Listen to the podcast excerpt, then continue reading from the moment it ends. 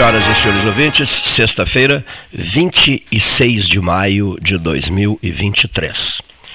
Um 13 horas especial, com o secretário de Estado da Agricultura do Rio Grande do Sul, Giovanni Feltes, que se encontra em visita à cidade de Pelotas e alguns municípios do sul do estado.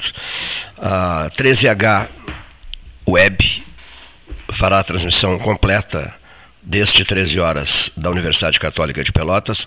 E antes de começarmos a conversa, eu quero eh, lembrar tudo aquilo que foi dito no 13 horas de ontem, quinta-feira, com relação ao falecimento do professor José Maria Marques da Cunha, fundador da rádio da Universidade Católica de Pelotas. Eh, o corpo está sendo velado no cemitério ecumênico São Francisco de Paula, Capela A1, e o sepultamento ocorrerá hoje às 17 horas.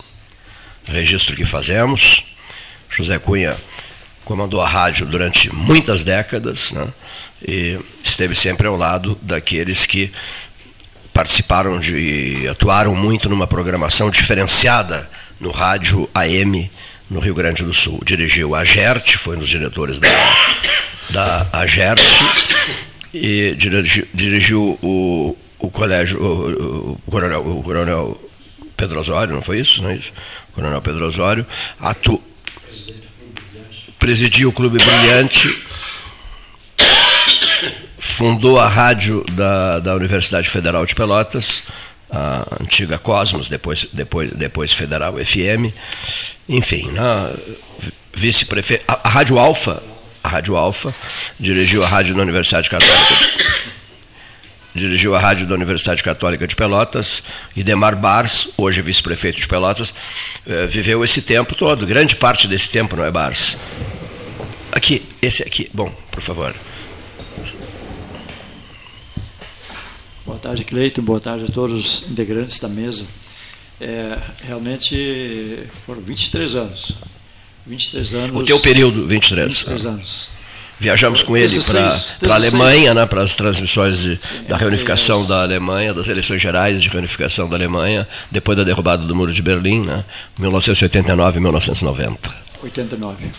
Sim, a, a, derrubada do muro em 89 e as eleições gerais de reunificação 90. da Alemanha em 1990. 90.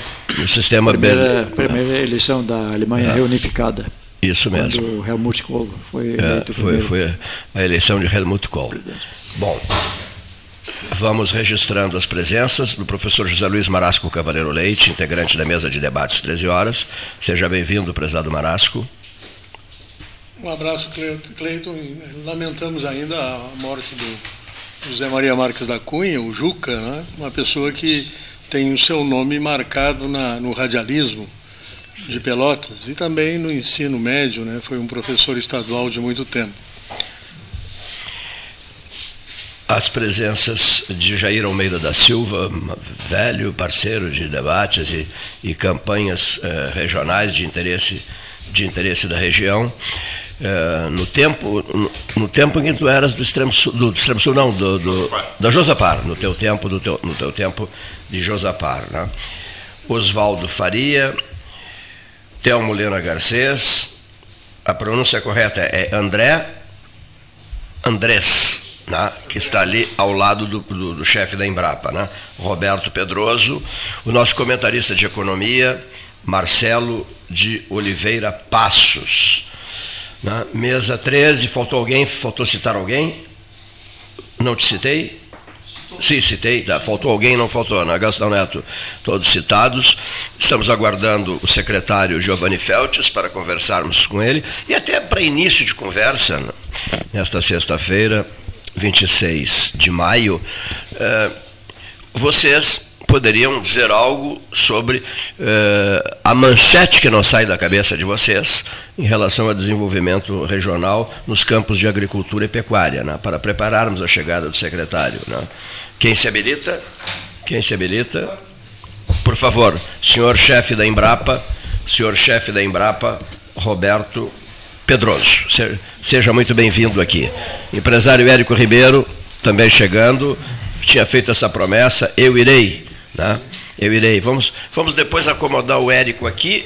E o, e o, e o, e o, e o Feltes aqui do outro lado. Né? É, senhor, senhor chefe da Embrapa, seja bem-vindo. Bem junto ao microfone, bem junto. É, boa tarde a todos os ouvintes. É uma satisfação, em nome da Embrapa, eu e o coordenador técnico da, da Estação Experimental Terras Baixas, André Andres, estarmos aqui participando é, do programa e tentando trazer alguns aspectos sobre as atividades de pesquisa e de transferência de tecnologia que vêm sendo realizadas pela Embrapa Clima Temperado é, na região, na zona sul, é, no, esta, é, no estado do Rio Grande do Sul. É, passaria a palavra rapidamente aqui ao André Andres. Seja bem-vindo, André, ao nosso estúdio. Obrigado. Boa tarde a todos, uma satisfação estar aqui. Saudação, prefeito Bartz. Uma satisfação especial doutor Érico. Eu, quando comecei a estudar na faculdade, o doutor Érico já era um grande produtor de arroz e sempre uma grande referência no desenvolvimento agrícola eh, do país, por que não, né? Então, uma satisfação estar aqui eh, no programa e dizer um pequeno recado, um pequeno momento, que é uma, um prazer em que nós estamos aqui no momento que a Embrapa completa 50 anos de atividade no país, e principalmente que na Estação Experimental Terras Baixas, hoje localizada no município Capão Leão, está completando 80 anos de atividades. Parece um pouco estranho, né, que uma estação que é ligada a uma empresa que tem mais, mais velha, idade. Mais velha. É, mas ela começou com o IAS Sul, um dos quatro grandes institutos de agronomia do país, Sim. criado pelo Ministério da Agricultura, lá em 1943. E trabalhos desde então têm sido realizados e colaborado também com todo o sistema produtivo. Não será por falta de datas né, que deixaremos de comemorar. Se, se não vejamos, 45 anos do debate 13 horas, 150 anos da Associação Comercial de Pelotas, 50 anos da Embrapa e esses 80 anos uh, Terras Baixas, 80 anos das terras baixas da Embrapa. Né? Faça-se essa soma, né? E vamos ter uh, um significado especial na transmissão de hoje. Saúdo neste momento meu estimado amigo Érico Ribeiro, nós jantamos juntos ontem e eu falei bastante ao Érico sobre o que ocorreria hoje aqui. E ele me disse assim: Eu irei. Pois eu irei lá. E está aqui conosco. Não sei se quer falar agora ou quer falar daqui a pouco. Eu irei eu irei. E está aqui conosco para alegria nossa. Então, eu quero que todos vocês sintam-se muito à vontade no sentido de encaminharem questões. Jair Almeida da Silva, que também o Érico falava muito em ti ontem durante o nosso jantar, né? São amicíssimos, né? E o Érico disse, mas o Jair vai, eu digo, vai, virá, e, e virá de longe, né? E eles, mais uma razão para eu estar lá. Né? Jair Almeida da Silva conosco. Ele está chegando, secretário de Estado da Agricultura, Giovanni Feltes. Agora vamos fazer o seguinte: o Feltes está cumprimentando, cumprimentando o professor Marasco, cumprimentando, cumprimentando o vice-prefeito Idemar Bars, olha aqui, ó, é, cumprimentando Jair Almeida da Silva, Érico Ribeiro, olha aqui, ó, viu só? O Érico disse ao Gastal e a mim ontem, eu fui colega do Feltes na Assembleia Legislativa, né? e por isso eu estarei lá. Foram colegas como deputados estaduais. Olha aqui, ó. Então, eu queria que tu sentasse, Giovanni, ao lado do Érico, tá? por gentileza. Né?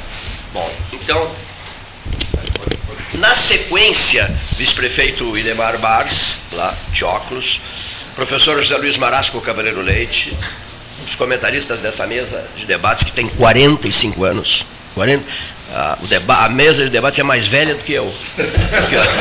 Então, o, o chefe da Embrapa. Né? Bom, então o que, que eu quero nesse instante? Que vocês comecem a conversar. Né? O Feltz é bom de microfone. Você foi secretário da Fazenda do Rio Grande do Sul, é o secretário da Agricultura do Rio Grande do Sul e é um amigo querido que está conosco aqui em Pelotas. E eu fiz questão que ele e o Érico ficassem um ao lado do outro. Nós somos colegas, eu e o Érico, durante um bom tempo na Assembleia Legislativa. Eu confessadamente folgo em rever muitos daqueles que aqui estão. Né? Uh, ter a oportunidade de novo de rever o nosso vice-prefeito e outras lideranças aqui de Pelotas e da região sul. no particular ao professor Marasca, que tive o privilégio de conhecer há algum tempo atrás e que bom revê-lo, e estar contigo aqui, Cleiton, e os teus ouvintes também, conversando sobre as coisas do estado do Rio Grande do Sul, que de modo geral nos afeta a todos e que certamente todos nós temos um bocado a contribuir com as nossas exposições e opiniões. Não tenho a menor dúvida em se tratando de agro, que é tão significativo do ponto de vista da nossa economia, mas também igualmente significativo do ponto de vista social. A Embrapa cumpre um papel excepcional do ponto de vista de acúmulo, digamos assim, e de importância e protagonismo para que a gente possa ter o melhor da ciência, o melhor da tecnologia, com experimentações e um saber acumulado que certamente melhora bastante e é grandemente responsável pelos resultados que o agronegócio no Rio Grande do Sul e no Brasil, notadamente, vem alcançando. E poder rever o sempre líder e amigo Érico Ribeiro, é motivo com certeza de regozijo.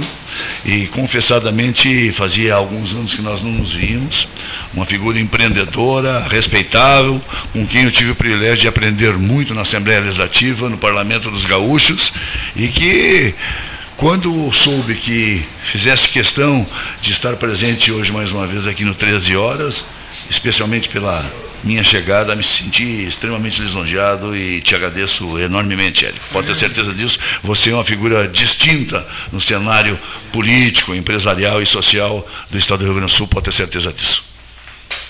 Muito obrigado. Tu sabe que é um prazer muito grande te rever, depois de tantos anos. Eu tive um problema de, de cabeça e, e fiquei prejudicado, até na forma de falar memória quase que desapareceu totalmente. Tem dificuldade de encontrar as palavras, mas é um momento de felicidade aqui. Está com os amigos da Embrapa, está contigo, está com esse cara aqui que acabou de me explorar. Comprou um arroz barato. Comprou um arroz barato? Comprou um arroz barato Está com o prefeito, o vice-prefeito e, e, mais o, o, o Marasco, Cavaleiro Leite, que eu era muito amigo do pai dele também. E, então isso é, esse é o prazer que eu tenho e tenho uma boa notícia para te dar. Pois não. Eu, eu, nós plantamos milho já segundo ano. Opa! Nas terras baixas. Sem dúvida. Com irrigação. Sem dúvida. No sistema do camaleão, né? Camaleão. É. Camaleão. Ótimo. Tivemos uma produtividade, ainda não terminou, mas acredito meu filho e neto, que, que são os responsáveis, que vamos chegar a 145. Opa! Quase 150. Opa! Sabe? Pena que ficou tão barato. Sim, por hectare. 9 mil quilos por hectare. O preço ficou um pouco mais barato agora no mercado, né? Ficou mais barato no mercado. A soja também, de modo geral, os commodities como um todo tiveram uma redução. É uma forma também de desenvolver a nossa região, que planta arroz e soja. Sim. A soja já é uma realidade na nossa região. Escolhemos, não colhemos muito, mas colhemos 50 sacos.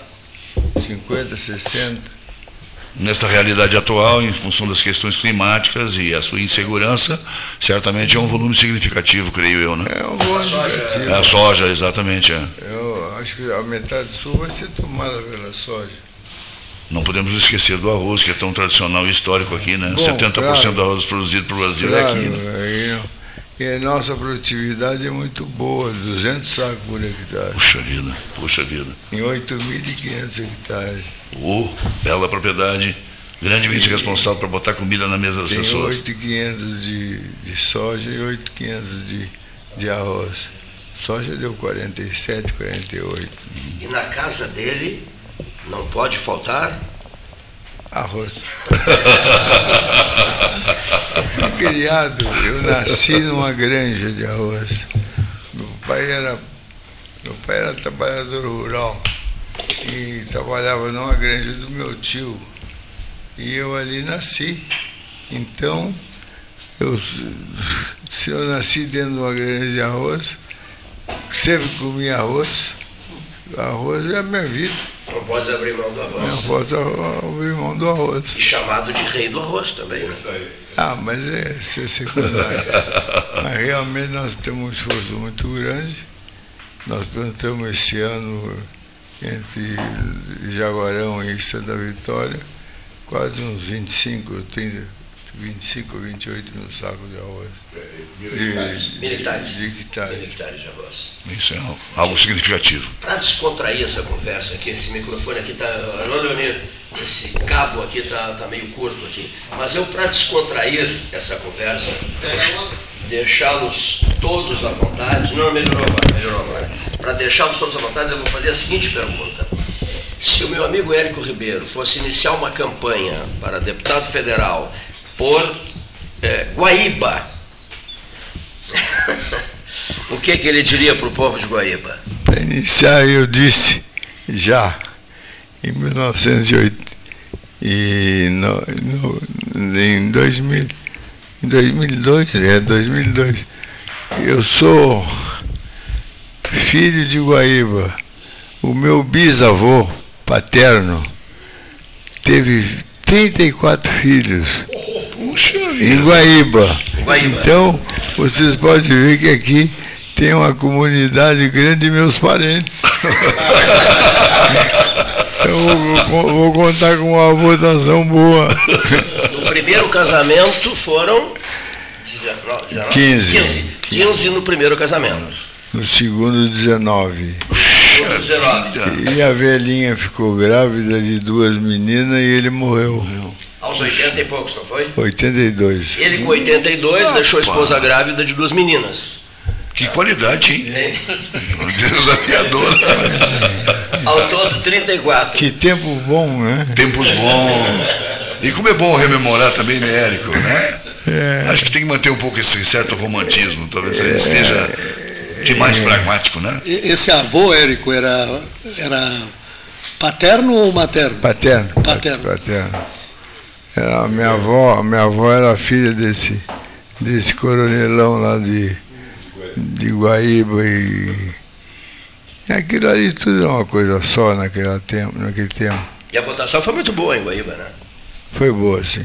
Eu não me lembro mais. Não, fez uma bela votação no estado inteiro, Érico, né? Isso mesmo. É. Muito bem. Uma das vozes mais ouvidas no empresarial do agro, Sim, negócio do muito, estado. olha aqui, ontem de noite nós conversamos uma barbaridade e conversamos até tarde, da tarde. E ele disse, Cleiton, é certo que o Feltz vai estar lá? Digo, o Feltz é o nosso convidado.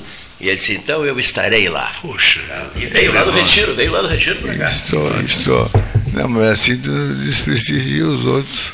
Não, não, sim, não, não, mas é, não, não, não, não, não, não é essa a intenção. É porque ele lembrou-se muito do fato do Giovanni Feltes ter sido colega dele de Assembleia Legislativa do Estado. Os dois foram deputados estaduais no, no mesmo período, né? Exatamente. E, não- e vocês não se viam, Giovanni, há muito tempo, né? Muitos anos, nós vimos, muitos anos. ele- tu foi prefeito, né? Fui algumas vezes prefeito da cidade de Campo Bom também, é, exatamente. Tu não te elegesse Eu fui depois federal, alguns mandatos também, e aí ocupei aqueles quatro anos do Sartori na Fazenda e agora com o nosso governador Eduardo Leite na Agricultura.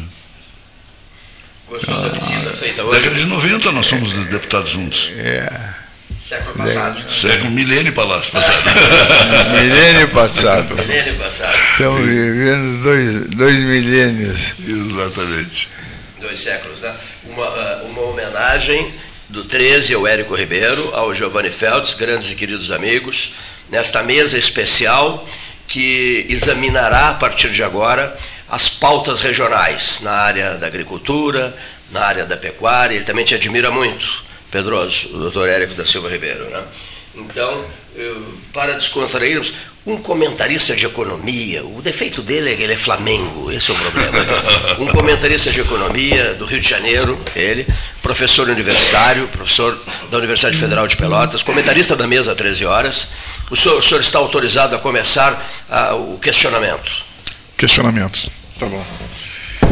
É, secretário, é uma pergunta sobre ah, os efeitos da estiagem, né? Foram, foram, enfim, todos sabemos que foram, foram sérios, né? Foram praticamente três estiagens, 2020, 2021, 2021, 2022, e agora a gente espera que, que isso tenha sido pertencente ao passado. Né? A gente espera que, né, com a regula, regularização dos, dos fluxos de chuva, etc. Minha pergunta é que projetos de irrigação dependem de financiamento. A gente tem o BRDE, tem o BNDES e tal. Então eu queria saber como, tá, como estão esses projetos, como está a parceria da Secretaria, a interseção da, da, da Secretaria junto a, a, esses, a esses provedores de financiamento de médio e longo prazo também, máquinas e implementos agrícolas também. Esses desafios, digamos, eh, em sequência com as estiagens recorrentes no Rio Grande do Sul, que parece que cada vez mais se tornam frequentes, não? Elas produzem, com certeza, efeitos bastante grandes do ponto de vista social e econômico, e a gente percebe e nota o quanto isso nos desalenta sobre certos aspectos. Não? O fato é que talvez o principal dos motivos, ao menos, possa, possa parecer insignificante, mas uh, quero crer que tem um certo, uma certa relevância. É, tão logo comece a incidência de chuva, índices pluviométricos mais adequados, nós automaticamente deixamos de falar no microfone do 13 horas, nos jornais, na, nos órgãos de governo sobre certos aspectos. O próprio empreendedor na área rural acaba também esquecendo-se de que, como é recorrente, ela deve voltar, mas nunca se acredita que ela volte com a recorrência que está acontecendo agora. E isso, sob certos aspectos, nos isenta de responsabilidades em relação à próxima estiagem que haverá de vir e tomara que demore bastante tempo.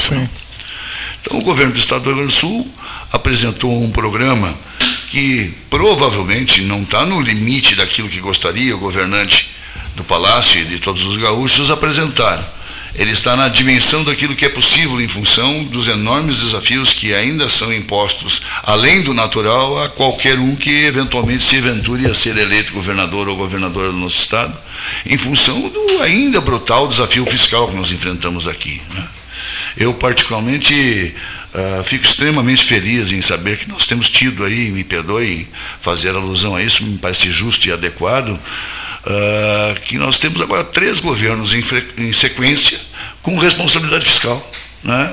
com saber que não dá para gastar dinheiro além daquilo que se tem no bolso, com querer botar a locomotiva do Estado do Rio Grande do Sul sobre os trilhos novamente, para que a gente possa ali na frente absorver benefícios de crescimento que não sejam tão somente assim imediatistas, né?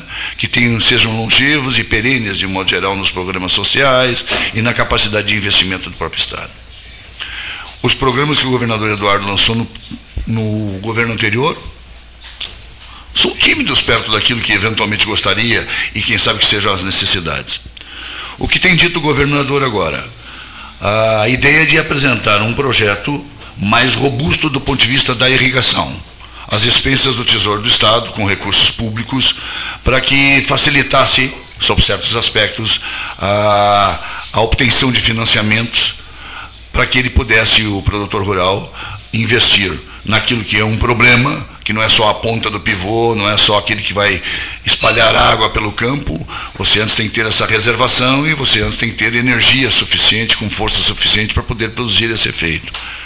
Então a gente está numa expectativa e vem se discutindo internamente exatamente a construção de um projeto nesse sentido que ainda talvez não seja o mais adequado, o ideal, sob certos aspectos, mas é na exata dimensão da capacidade que o Estado tem de apresentar soluções, de emparcerar-se com a iniciativa privada, como desde o início do governo tem sido essa uma constante, o desejo de ver e deixar o produtor uh, definitivamente produzir efeitos uh, positivos, mesmo em situações desafiadoras, como é o caso da estiagem. Os agentes financeiros têm sido contratados por nós, exatamente para deixar esse projeto de pé, ao menos na nossa concepção. Certamente o governador tem feito esses contatos também, inclui aí o Banrisul, o BRDE, o próprio Badesul, mas mais fortemente BRDE e Banrisul. Estamos na expectativa de que é no afunilamento do tempo a gente possa ter uma definição por parte do governador e, naturalmente, o lançamento de um programa desse porte, que até aqui ele tem dito apenas um programa robusto de enfrentamento da, na questão da irrigação. Certamente vai incluir aí recursos que sejam públicos para minimizar, quem sabe, os efeitos de uma escalada ainda grande do ponto de vista da taxa Selic, né? E ao mesmo tempo deve incluir aí a possibilidade de atenuar um pouco desses juros que são cobrados hoje no Brasil, atenuar um pouco esses juros e, quem sabe, se tornar mais atrativo para que alguém possa recorrer ao sistema financeiro e fazer investimentos, visto que parece-me que está absolutamente consagrado, isso permeia todos aqueles que produzem, uma terra irrigada, com, com boa, bom manejo do solo, com as práticas que, eventualmente, na orientação da Emater e da, da nossa Embrapa, certamente produzem bons efeitos.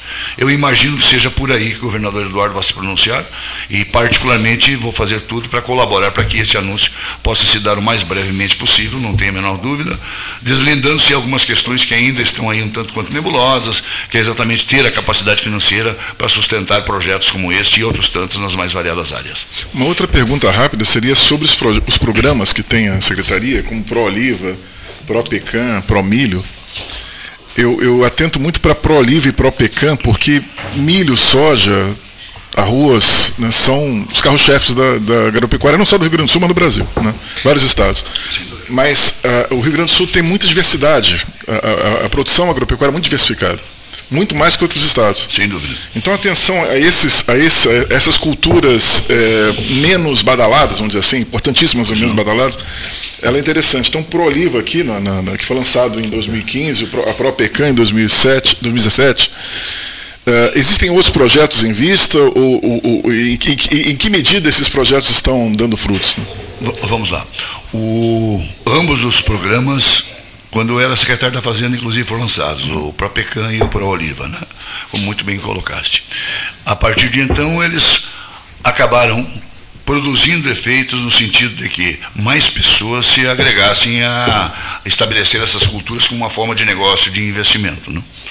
Uh, os resultados são absolutamente extraordinários do ponto de vista da qualidade do que se sai daí.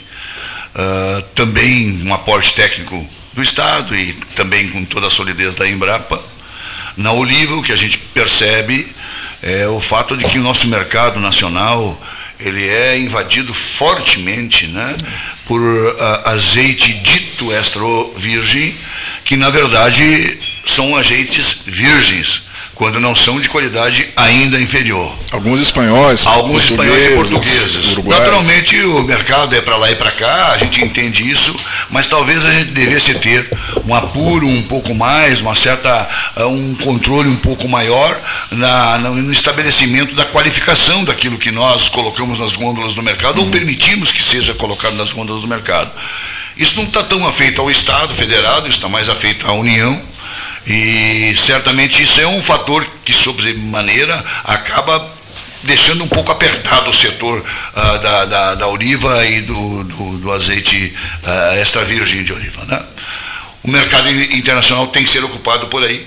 Até porque na, na competição aqui o preço desse importado é mais barato uhum. do que o nosso, na maioria dos casos. E os nossos, sabidamente, têm demonstrado de alta qualidade né? com baixa acidez, alta qualidade, composição física química da melhor qualidade e também a degustação, a, a sensorial de um modo geral que é feita, os especialistas dizem ser realmente top de primeiro mundo, não é verdade? Alguns até foram premiados. Né? Muitos deles premiados. Né? Essa é uma cultura que vem ampliando-se cada vez mais. Uh, o governo tem sido presente, inclusive, na, na, na, abertura da colheita, o próprio governador esteve na abertura da colheita, também estive. Isso é uma demonstração de exortar as pessoas a, a perceber que o Estado em, está emparcerado em relação a isso. A Embrapa também. A Embrapa também, naturalmente, não, não resta a menor dúvida, estamos lá. Aí é um consórcio de, de interesses, somatório de experiências e comprometimentos com essas culturas. Na questão da nossa PECAM, fez parte da pauta do governo federal que esteve na China, agora algumas semanas atrás, né? assim como também fez o arroz, né? a possibilidade de eventualmente uh, estabelecermos negócios com um país asiático. Né? E isto foi reforçado, esse interesse, quando o vice-governador, em exercício da governança, em função de que estava o governador Eduardo Leite em Nova York, uh, conversando com investidores internacionais, uh, o vice-governador em exercício, Gabriel Souza, estava em Brasília, E uma das agendas em Brasília era exatamente conversar com o embaixador chinês, levando lá um documento, até produzido por nós na Secretaria de Agricultura e Pecuária, no sentido de estabelecer maior agilidade do ponto de vista dessas negociações, relativamente a nosso pecan, relativamente ao arroz, que são pautas que nos interessam sobremaneira. Tens razão, o milho é algo que é recorrente da sua importância, arroz também, né? arroz também, soja, Soja. igualmente, né, e algumas outras culturas. Só que o milho tem uma relevância cada vez maior em função da necessidade que a gente tem de competir do ponto de vista das proteínas, a proteína animal. Né? É um componente fundamental para o homem, mas é um componente fundamental também para a ração animal. E como nós disputamos mercados importantes do mundo inteiro com a nossa proteína aviária e, e- e pecuária, suína e etc., ah, se a gente tem aí um dos componentes mais importantes da nossa ração, onde a nossa produção não chega à metade do que é exatamente a nossa necessidade, eu fico feliz quando, por exemplo, o Érico, que é produtor rural há tanto tempo, disse que está começando a produzir milho e, e teve um sucesso aí por volta de 140 a 150 hecta- ah, ah, sacas por, por hectare. Né? E fico feliz também do ponto de vista desse programa que a própria Farsul tem induzido, né? que é o chamado Duas Safras, né? para a intercalação dessas culturas, e ao mesmo tempo, uma demonstração disso tudo é a abertura da colheita do milho que se deu em Jaguarão, onde igualmente estávamos presentes, para que isso se transforme assim como uma maçã de amostra para outros perceberem que isso é realizável, que é importante, eh, que acaba criando até pela questão mais técnica que a raiz do, do milho produz, né? embora não seja técnico, aprendi que é mais radicular, é isto, né? portanto ela quebra um pouco as barreiras que o solo impõe pela compactação e faz com que você tenha ah, maior reservação de água, inclusive em períodos de estiagem, por um longo tempo, um tempo um pouco maior.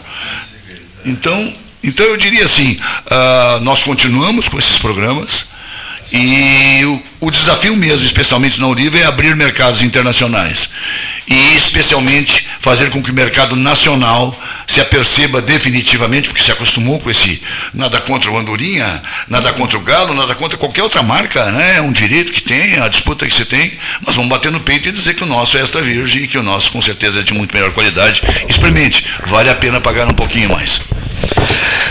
Anunciar a chegada do Fabrício Iribarri, Aliança Pelotas, né? Está, mas temos perguntas né, para o secretário Giovanni Feltz. Eu acho que nós, na- principalmente, nós, principalmente aqui da região sul, seu secretário, é, vínhamos num, praticamente numa, numa monocultura é, do arroz e pecuária na nossa região. Nos últimos anos nós conseguimos. Jair Almeida, Jair Almeida da Jair. Almeida da Silva. Na- nos últimos anos conseguimos implementar a cultura da soja, que vem se desenvolvendo de uma forma muito importante e mudando o cenário econômico da nossa região de uma forma importantíssima. E, conforme o doutor Órico, nosso grande líder, meu mestre de longos anos, é, citou aqui o exemplo da experiência que eles estão nos trazendo aí da milho irrigado na nossa região. Agora, para isso nós precisamos de um apoio governamental dentro dessa área que o professor Marcelo colocou, da parte financeira e também parte energética, porque e principalmente também na parte ambiental, que nós temos uma limitação muito grande operacional pela parte ambiental, que precisa ser facilitado e entendido melhor as necessidades que nós temos eh, nas nossas propriedades eh, para facilitar a, a implantação de projetos. Eh, a lavoura de milho da Zona Sul, assim como a lavoura de soja, eu acredito que dentro de 5, 10 anos nós seremos liderança dentro do Rio Grande do Sul em produtividade. Não tenho medo de fazer essa afirmação, em função dos níveis de produtividade que nós temos hoje de soja na nossa região, aí com no máximo 10 anos de cultivo de soja na nossa região, já estamos atingindo produções similares ao norte do estado e ao centro do país. E se nós incrementarmos a irrigação, que estamos gradativamente implementando através de suavização, sistematização de solo, irrigação por sulcos e outros sistemas de, de, de irrigação que temos aí também, nós teremos condições. Agora, para isso, nós precisamos que o Estado nos facilite o aporte de energia, e que nós temos geração aqui na Zona Sul, energia limpa, energia eólica, a própria energia solar também já estamos gerando isso aí, É, agora precisamos que o governo nos, nos aporte a liberação dessa energia e também nos dê apoio, além do crédito que o professor colocou, que é importantíssimo, sem dúvida, para iniciar o processo, mas a parte ambiental é uma é, impasse que nós temos aí de dificuldade e morosidade que nós precisamos. Uma forma de agilizar, de uma compreensão melhor do que o fundamento econômico e social que tem a parte ambiental o desenvolvimento desses projetos, porque conforme o senhor mesmo falou, o milho vai nos trazer uma nova situação, uma nova realidade para a Zona Sul. E nós temos uma colônia aqui em toda essa região sul, temos aqui o meu município, que eu sou natural de Canto Sul, a maior índice de minifúndios do Brasil.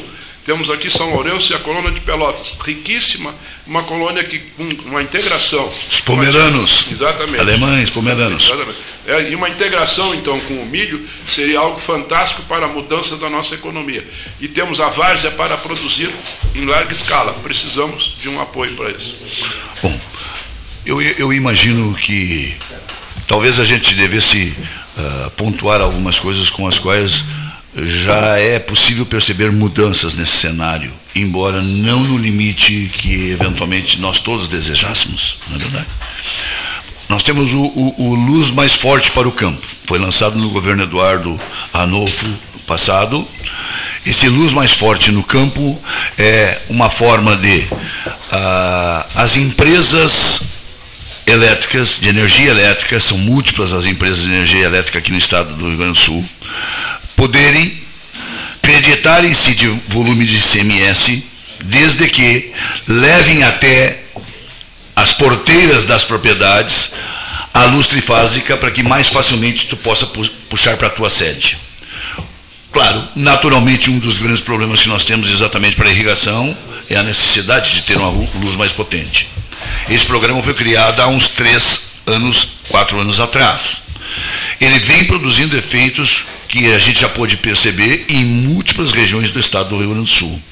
Então, acessar a isso é importante e renovar um programa como esse, quem sabe um pouco mais portentoso, igualmente o é.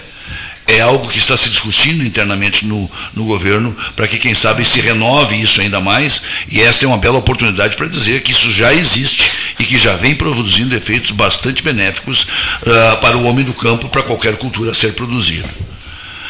Assim como produtor, especialmente eu, que estou na eventual e momentânea condição de secretário da Agricultura e Pecuária, estou extremamente apreensivo, mas ainda esperançoso de que o plano safra esse ano, para complementar o que falávamos anteriormente, possa ser de um volume mais significativo anunciado na esfera federal e que possa não terminar em poucos dias, de um modo geral, e não ter mais recursos que possam ser acessados no, no, nos braços financeiros que o BNDES eventualmente tem à disposição no Brasil inteiro.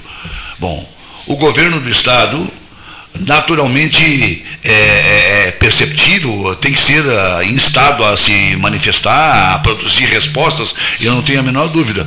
Mas também, múltiplas vezes, a gente também tem que entender a realidade com a qual a gente convive no Estado nesse momento, que é bem melhor que ontem, não tenho dúvida, muito melhor que ontem ontem, e ainda pior do que amanhã, eu não tenho dúvida a continuarmos nessa linha.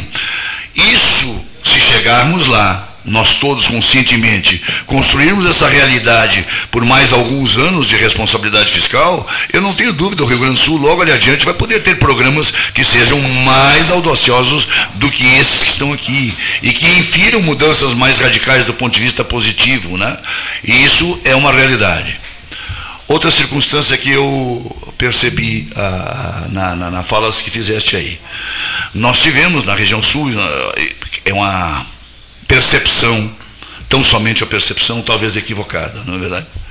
É, é uma brutal mudança tecnológica no mundo, mas percebe-se uma brutal mudança no comportamento e no jeito de agir da região sul do Estado. É isso que eu percebo à distância. Parece que há uma certa mudança de compreensão, parece que despertou uma coisinha que estava lá dentro tão necessária, para um olhar assim mais uh, efetivo, pragmático. É, essa é a minha impressão. E isso, pois não? Os responsáveis O Érico está dizendo que os responsáveis seriam a Embrapa, entre eles, na é verdade. Eu não tenho a menor dúvida. Eu não tenho a menor dúvida que fazem grandemente parte disso, né?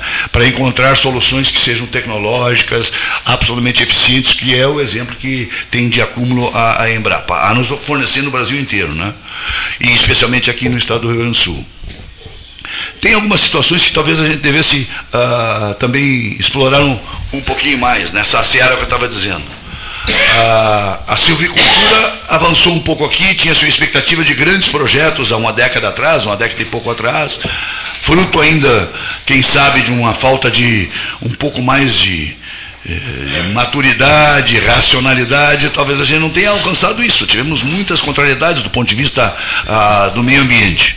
E ninguém é irresponsável ao ponto de não querer um ambiente sustentável. Afinal de contas, se o, o avô do Érico teve 34 filhos, não é verdade, com duas senhoras, nós todos temos a nossa prole, a nossa sequência e queremos que nos perenizemos aqui na Terra. E o ambiente uh, equilibrado é absolutamente necessário, não tenha a menor dúvida. O que ocorre é que as narrativas, muito em voga, elas muitas vezes ceifam boas iniciativas, elas batem de frente com boas iniciativas ou boas alternativas, na é verdade. Você tem legislações que são mais restritivas muito por conta dessas narrativas que às vezes, sob certos aspectos, demonizam o produtor rural, como se ele fosse um agressor. E eu vou ser bem franco, o adjetivo talvez não seja agressor, é criminoso, é mais forte do que agressor tão somente. E isso é fácil de você reproduzir, mas na realidade você sabe que não é assim. Deve ter uma ou outra situação que eventualmente transborda desse negócio de ser correto, com razoabilidade, bom senso e responsabilidade? Deve ter. Mas na vida em sociedade, podemos aqui no café tão tradicional da esquina, eventualmente cometermos algum deslize, alguma circunstância ou outra, com a qual nós não esperávamos e muitas vezes os nossos amigos também não. Todos nós estamos sujeitos a cometer os nossos deslizes e falhas. Né? O fato é que se criou essa rotulagem. E nós não conseguimos desmistificar isso muito bem. Então nós teríamos que fazer uma narrativa que pudesse ser reverberada por todos os atores que atuam nesta área, pelos governantes que estão de plantão, por todas as lideranças, para que isso, de um modo geral, contraponha-se a essa narrativa fácil de ser aceita. Vou um pouco mais longe. Duvido que o bioma Pampa Claro que eu devo estar mentindo, se for no excesso, tá? Duvido que o bioma Pampa é parte de notícia nos jornais televisivos da Europa, de qualquer país da Europa. Duvido. Agora, certamente, o bioma amazônico é palco de notícia na Europa, nos Estados Unidos e no mundo inteiro, notadamente por questões de desmatamento, de ocupação de terra indígena, de fogo na floresta etc, etc, porque chama atenção. Isso é notícia? Certamente é notícia, mas isso serve também para robustecer uma narrativa do quanto nós somos, entre aspas, criminosos com o meio ambiente. Isso tem jogo de interesses nesse processo todo, quero crer. Me perdoe, estou especulando que deve ter jogos de interesses poderosos em relação a isso. E mesmo assim, nos últimos 20, 20 e poucos anos, o Brasil ascendeu uma condição de ser um player internacional dos mais vigorosos em termos de produção de alimentos. E eles sabem que a gente vai chegar mais longe ainda. Talvez a gente devesse se preparar mais e melhor para de forma a replicar todos os momentos que nós não temos só o bioma da Amazônia, que nós temos o bioma do Pampa, nós temos o Pantanal, nós temos a Mata Atlântica, nós temos, nós temos o Cerrado, nós temos outros biomas aqui no Brasil, e que nós estamos, não que nós não nos responsabilizemos com a Amazônia também, que nos é cara, e é nossa, mas nós estamos a milhares e milhares de quilômetros das, da Amazonas. Isso o europeu tem que ficar sabendo melhor, os Estados Unidos têm que ficar sabendo melhor. Isso nós todos somos responsáveis, mas os governantes de plantão em Brasília também devem ser grandemente responsáveis por isso, para que a gente possa mais facilmente abrir mercados, porque hoje agrega valor a esses aspectos. E, lamentavelmente, a gente não está tendo essa oportunidade. Então, a questão da sustentabilidade importante, ela é fundamental, mas também tem essas questões da ingerência, que, de modo geral, o exagero em relação a isso pode nos entravar a mudança de legislações federais e até na esfera estadual. Embora aqui no Rio Grande do Sul, num trabalho feito e muito bem conduzido pelo meu antecessor Domingos Velho, produtor de arroz da região sul do estado, produtor de arroz, um grande trabalho feito na secretaria, posso atestar isso pelos exemplos que tem visto cotidianamente lá, junto com a SEMA, a Secretaria de Meio Ambiente e a Marjorie, conseguiram alterar a possibilidade para que os municípios licenciem áreas até 25 hectares para reservação de água. Antes era proibido. Agora é possível. O próprio município pode licenciar. Aí tu disseste muito bem, mas é a morosidade muitas vezes desse processo. Verdade. O governador criou um grupo de trabalho, mas não é grupo de trabalho para dar explicação e sair no outro dia no jornal. É grupo de trabalho para se reunir e achar solução. Três profissionais, três profissionais da Secretaria da Agricultura, da Defesa Civil com formação, da SDR, Secretaria de Desenvolvimento Rural, da Secretaria do Meio Ambiente, se agregaram num grupo para avaliar as outorgas, que é exatamente nesse ponto que tu estavas a tocar e é motivo de preocupação, as outorgas que se acumulam para as mais variadas iniciativas do ponto de vista da água. Lá na SEMA, na FEPAM, começam a trabalhar nos próximos dias, porque se prepararam até para nivelar conhecimentos, padronizar exatamente a forma de avaliação e etc., dar uma fluidez que seja natural, para que a gente, quem sabe, em poucos meses diminua barbaramente os milhares de processos que vêm se acumulando ao longo do tempo lá e que nós, naturalmente são entrave para que as coisas aconteçam mais rapidamente. Né? Então, tentei minimamente responder boa parte das suas preocupações aí, contextualizando e um pouco dando um pouco de informação do que está acontecendo também no seio do governo. Secretário Giovanni Feltz, muito obrigado pela presença. Meu nome é Telmo Lena Garcês, faço parte aqui da mesa do 13 algumas vezes, falo sobre agricultura, sou engenheiro agrícola formado aqui na UFPEL. Queria conversar ou te perguntar, também não é pedir uma, um auxílio, né? É a questão de olhar um pouco mais para a metade sul. Nós temos boas oportunidades aqui na nossa região. Nós somos referência em arroz, vamos ser, estamos sendo referência em soja e temos a situação aí do, do gado de corte também, que a gente, que a gente é referência. Eu trago também para o senhor, nós, nós fomos uma das primeiras cidades do Brasil a ter uma política pública de produção de aves livres de gaiola, que é o sistema cage free para postura de para postura de aves. Isso é uma tendência global, né, bem-estar animal. Hoje nós temos uma rede formada, uma rede de cooperação formada com a ajuda da Universidade Católica, a Sebrae. É, a gente sofre de alguma forma com a distância né, de Porto Alegre e, como nosso colega aqui falou, da morosidade. Às vezes, alguns fiscais agropecuários, né, principalmente de produtos de origem animal, pela falta de treinamento, né, o excesso de burocracia acabam atrapalhando ou, ou deixando de desenvolver. Isso é um sistema de, de desenvolvimento, né, onde o produtor, o, o dono da agroindústria, também tem que se adequar mas também a situação do fiscal agropecuário ele tem que ter, de alguma forma, um bom senso. Eu trago um exemplo de um aviário que a gente. Uma, um complexo, na verdade, agroindustrial que a gente está montando no Morro Redondo para 160 mil aves. A gente está em, em fases de planejamento e desenvolvimento. A gente não lançou esse projeto ainda no Ministério da Agricultura, né, que vai ser CIF, mas há duas semanas atrás veio um fiscal do Ministério para dizer que não era para lançar o projeto porque não ia ser aprovado pela questão do influenza, né, da, da, da influenza. Então, eu peço encarecidamente, né, nós temos boas instituições e, e, a gente tem boas oportunidades de crescimento. A gente tem um complexo de armazenamento que é a CESA, está aí parado, refrigerado. A gente tem frigoríficos né, é, fechados. Agora, duas semanas atrás, eu fui muito bem recebido pelo teu colega o Cacaio, lá em Porto Alegre. A gente tinha uma pendência aí de agregar de dois frigoríficos aqui de Pelotas, o Cacaio ajudou, resolveu. Então, na verdade, é, é, é, conversar contigo sobre isso, né? trazer essa ideia de desenvolvimento de cadeias agroalimentares aqui, sair um pouco do arroz, uhum. e olhar para a gente com uma visão mais técnica, de auxílio, de não é, burocratização. A gente tem a questão da Consulate, né, que é um complexo agroindustrial de leite, que é a segunda planta maior, a segunda maior planta do Brasil de secagem de leite, hoje ela está parada. E a gente tem uma bacia leiteira, isso precisa ser fomentado, isso precisa de uma política pública de desenvolvimento.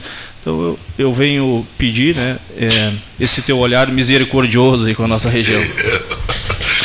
Eu te agradeço, Telmo, pela boa uma provocação e até para nos aculturarmos um, um, pouco mais e melhor em relação à realidade mais regionalizada né, e mais local aqui. Né. Uh, a informação do ponto de vista da influenza, e que por conta disso o processo eventualmente pudesse ser uh, negado, uh, na esfera federal, como tu mesmo colocaste, eu me atrevo a dizer, sem ser formado na área, né? Não se sustenta, quer me parecer. Né? Você tem o risco da influenza? Sim, o risco é muito forte, iminente até eu diria. Nós já tivemos casos confirmados de alta patogenicidade, portanto, de grande contágio, lá no Espírito Santo, tivemos no Rio de Janeiro. Uh, no Rio Grande do Sul, Surpreendentemente, até agora não temos nenhum caso positivo, nem em Santa Catarina nem Paraná, embora sejamos uma região fronteiriça, embora tenhamos aí a Mangueira, embora tenhamos a do peixe, temos o Taim, né? O Uruguai adentrou nos, nas aves silvestres, não entrou na, na, na, produção comercial, né? a Argentina entrou na produção comercial, enfim. Mas é robusto o sistema aqui do mapa e falo pelo, pelo sistema da secretaria. É robusto e desde o início do ano, bem na verdade já desde o ano passado, final do ano passado, as equipes foram se multiplicando. Havia inclusive um convênio com a esfera federal, no sentido de nos ajudar a pagar diárias, etc., que findou agora há dois meses, mas ainda assim o Estado está bancando e ampliando essas equipes de monitoramento nessa região fronteiriça, recolhendo, coletando, mandando para Campinas, que é o, o laboratório que faz essa observação, e felizmente até agora nada, embora difícil, né? Mesmo que as correntes migratórias que vão subindo uh, vão, vieram descendo, digamos assim, da América do Norte vai diminuindo acabando em função da mudança do clima, da tempo, de temporada. Agora você tem uma outra migração no sentido inverso, né? da região sul, do sul do Chile, da Argentina, que também igualmente passam por aqui e vão subindo um pouco na lateral da, da nossa costa. Então, são desafios que a gente tem. O fato de eventualmente entrar a influenza ah, não na escala comercial, que seria algo trágico, não tenho a menor dúvida, uh, mas digamos que venha a ocorrer, ou possa vir a ocorrer, já que ocorreu em outros países na vizinhança, quase todos, né? Chile, Equador, Bolívia, etc., todos eles. Uh, o fato de isso ocorrer não nos cria problema do ponto de vista da conceituação sanitária para nós continuarmos exportando e acessando os mercados que hoje nós atendemos. Tá? Então, essa planta em Morredondo, que tu te referiste, né, me é, parece, é, não teria sentido de usar uma argumentação dessas de que não, não seria aprovado por conta disso. Tá? Outra coisa que eu posso te assegurar.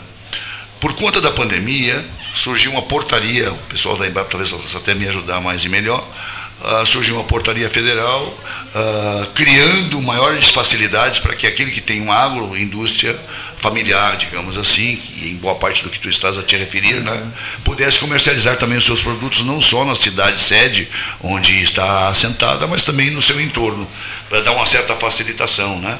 E, e isso de forma especial por conta da pandemia. Nós publicamos agora, há três semanas atrás, pode ser um pouquinho menos, um pouquinho mais, há três semanas atrás, nós publicamos na Secretaria uh, uma instrução normativa, não flexibilizando, mas permitindo de forma racional e com bom senso, um pouco mais e melhor facilitação para sair do SIM municipal e adentrar ao sistema de POA, o nosso estadual, tá bem? Que daí seria o SUSAF, né? SUSAF, é. Exatamente. Então, quem sabe seja importante agora na esfera municipal, observar aquilo que vocês vêm fazendo, na confiança que é o SUSAP, por delegação do Estado, da questão sanitária, delega para o município, confiando que vocês têm o mesmo nível de compreensão e atuação né, parecido, que nos dá segurança de que os produtos que são produzidos aqui na agroindústria familiar, notadamente, possam ser comercializados também aqui na região. Essa instrução normativa foi publicada no Diário Oficial há umas três semanas, como eu disse anteriormente, e algumas exigências que ela fazia de tamanho de prédio, de formato de banheiro e tamanho, não se relaxou nas exigências, mas que, sob certos aspectos, até mesmo sem se flexibilizar, se facilitou para o atendimento, para tu sair do SIM e ir para o SUSAF. E ir para o SUSAF. Por delegação de competência para os municípios poderem exercitar essa fiscalização. Tu falaste de um outro aspecto a rigidez com a qual muitas vezes os fiscais sanitários se portam, na é verdade. Melhorou muito. Eu não sou desse ramo, estou né? aprendendo muito uh, e quero aprender cada vez mais. Mas o que eu percebo é que não era raro há 15 anos atrás, 20, portanto não é tão distante assim. Houve uma mudança de cultura nos fiscais sanitários interditarem plantas com a maior facilidade, múltiplas vezes até por questões menores que não teriam ou não teriam o condão de levar até o produto final nenhuma insegurança do ponto de vista uh, alimentar, digamos assim, né? até mesmo eventualmente por uma relação que pode não deixar de ser amistosa, né? Muitas vezes pode acontecer, etc, etc. Por variadas motivações, exercitava na plenitude a sua autoridade ele é investido mesmo, e o Estado tem que lhe dar essa condição e resposta. No entanto, exorbitavam nisso, e isso se criou quase que uma cultura do eu. Do doutor. Exatamente. Faz uns 10 anos, um pouco mais, um pouco menos, eu percebo, não é só no Rio Grande do Sul, isso aqui era mais fincado aqui no Rio Grande do Sul, tá? Mas eu percebo uma mudança cultural pelos colegas lá da secretaria já múltiplas reuniões. Nós mesmos já fizemos duas reuniões com toda a turma, as coordenadorias, conversar, etc, etc, etc. Há uma compreensão mais ampliada do, da importância do papel e da relevância que eles têm e dos efeitos que as suas decisões eventualmente podem causar, que são brutais muitas vezes. Né? Brutais. E isso acontecia dez anos atrás, para trás, digamos assim. Né? Agora isso vem melhorando. Quando tu falas que isso ainda acontece, bom, é os casos excepcionais que às vezes a gente tem que a, a, a inferir alguma mudança, uma conversa, uma conscientização ou algo parecido. Não sei se não, respondi não. minimamente. Aí, em relação ao olhar caridoso, ah, eu veranei múltiplas vezes em São Lourenço do Sul. Eu sou de origem alemã, e meu pai de origem alemã, e em função da lagoa, muito jovem eu conheci o Laranjal, conheci a Lagoa dos Patos e me afeiçoei. Uh, e como tive uh, a minha esposa teve gravidez gemelar, uh, acabamos saindo do mar né, para começar a vir para a Lagoa, notadamente ali em São Lourenço. Naturalmente, por ficar ali quase duas décadas, não, uh, acaba, você se afeiçoa também às coisas aqui dessa região. Né? Eu me lembro de coisas específicas de Pelotas, como me lembro agora do caldo lourenciano e me lembro agora do, do ganso defumado. Ah, o peito de é, é, Meu Deus. Iguaria daquilo, não é verdade? Bota iguaria daquilo. Bota iguaria daquilo. Em nome dos baixinhos, qual é a tua altura? a 1,98m. Acho que... Imagina, 47 sapato. Sapato 47? 47. Oh, e com altura e de amarrar, porque aquele outro de botar o pé sem ter o cadarço não entra. Passei um trabalho agora, Che. Ali na Castro, entrei lá na área produtiva. Ah, Vou botar as botas brancas. Deixa eu botar aquela bota branca. Foi, foi difícil, foi difícil. Foi difícil, você não faz ideia, rapaz. Cortou o bico. Lá no Castro. Lá no Castro. Lá foi muito prazeroso, foi ótimo, foi pedagógico. Com todo o uniforme todo, e tal? Todo, toda a segurança que tem que se ter, tem naturalmente ter, até. Né? Ainda o difícil foi a bota, foi colocar O difícil foi a bota, o difícil foi a bota. Olha aqui que maravilha, olha aqui, ó. Eu, eu Para nós dinamizarmos aqui, o vice-prefeito de Pelotas, é, Idemar Bars, para perguntar ao secretário que nos visita hoje, nos honra com a sua visita. 45 anos do 13 Horas, 150 anos da Associação Comercial de Pelotas, 50 anos da Embrapa, 80 anos da Embrapa de Terras Baixas, a filha mais velha que a mãe, não é verdade, Roberto? Enfim, eu, que, eu queria aproveitar bem o momento agradabilíssimo que estamos eh, vivenciando aqui no sétimo andar da Associação Comercial o vice-prefeito, o Oswaldo Farias, que não falaram ainda, né? O, o, o professor Marasco, acho que não sei se vai falar mais, acho que vai. O Telmo já falou, o André Andrés já falou, já, depois tem mais colaborações. O Roberto Pedroso, o chefe da Embrapa. Gostaste do comentarista de economia? Opa! Marcelo de Oliveira Passos. O nosso, o, o nosso que maravilha, o nosso Uribarra nos estúdios, ao lado de Érico Ribeiro, entre Érico Ribeiro e Jair, hein? Conhecias bem o Jair? olha aqui, Ontem eu conversei muito com o teu pai, com o Silotero, digo, me localiza o Jair Almeida da Silva, por favor. E o Silotero conseguiu, conseguiu te, conseguiu te localizar. Aí o Érico me dizia, o Jair vai estar lá, eu também quero estar lá. Bom, descontraiam, portanto, essa conversa, cavaleiros. Eu gostaria, eh, meu caro secretário Giovanni Feltz, eh, fazer uma ponderação.